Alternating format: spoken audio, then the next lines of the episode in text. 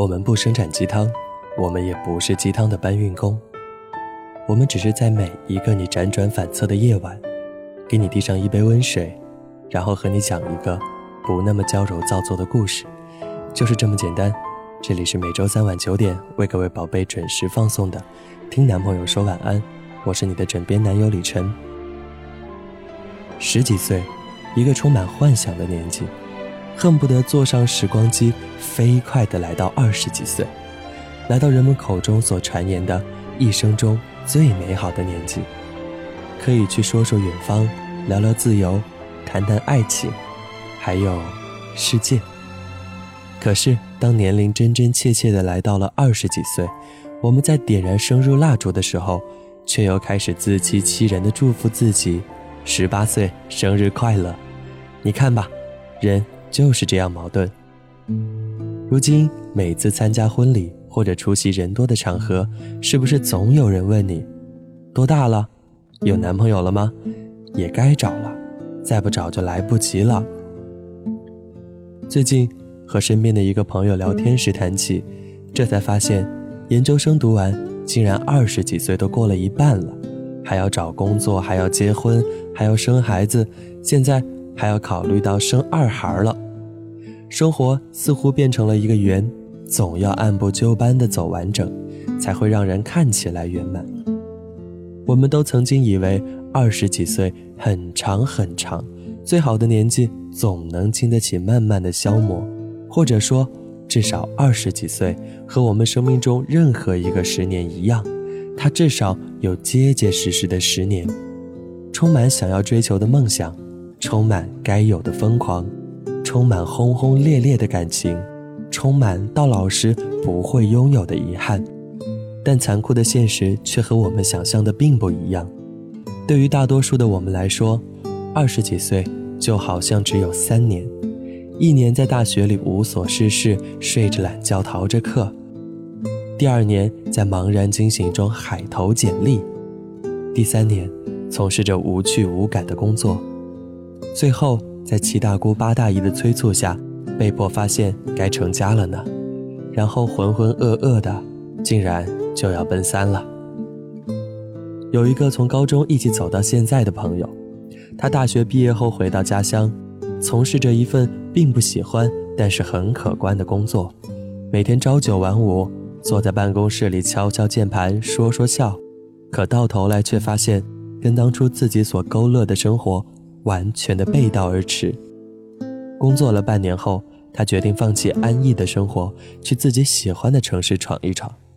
现在，问题来了，很多人都说你这么做代价实在太大。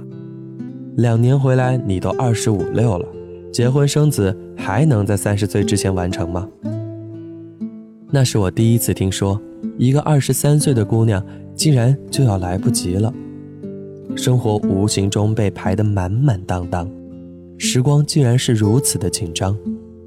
我突然感觉到，这个世界以及时间对女生来说都是太残酷了。梦想除了能碎一地听个响，还能当饭吃吗？可人在年轻的时候，连一点梦想，连一丝情怀都没有。等你老了，坐在摇椅上晒太阳的时候，所能回忆的，只能是。早上买了一斤鸡蛋花了多少钱？我最不能认同的就是许多叔叔阿姨口中的一句话：女生过了二十五岁就只能被人挑。我想问一句：凭什么？这个世界肤浅的背面充满了很多的深情，你感受不到，但不代表它不存在。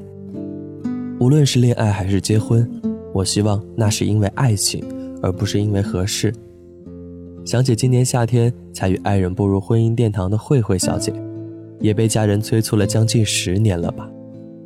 十年以前，因为高考失利，慧慧沦为了家里的三无女性，无文凭、无家产、无干爹，未来可谓真的是坎坷万千。在慧慧刚踏入可婚年龄，相亲便成为了她的生活全部。在我的印象当中，有好几次是在我们家进行的。大概两三年前吧，慧慧在相亲当中认识了一个大家都觉得很优秀的男性，有稳定的工作，有房有车，还有停车位。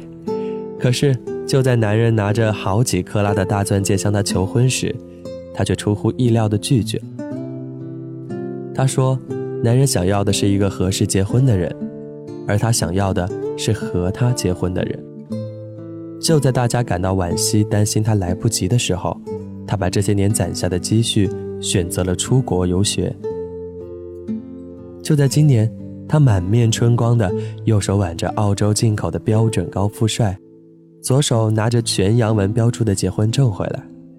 一个女人三十了，这个看似来不及的年纪，找到了一段及时而且美好的爱情，成就了一段合适的婚姻。这人生，来不来得及，冷暖自知。宝贝们，如果遇到了那个你怦然心动的他，或是遇到了让你茶饭不思的梦想，也许我们可以静下心来等一等，等一份了解和默契，等一种坚定和决心。相识慢一点，告白也慢一点，和他走在一起的步调也慢一点，每一步都扎实的像秋裤扎在袜子里。最后，愿我们所经历的生活可以是真真实实的，照亮我们的二十几岁。愿我们往前行走时，依然没有失去感受幸福的能力。要知道，人生任何时候都来得及，每一岁都可以是最好的自己。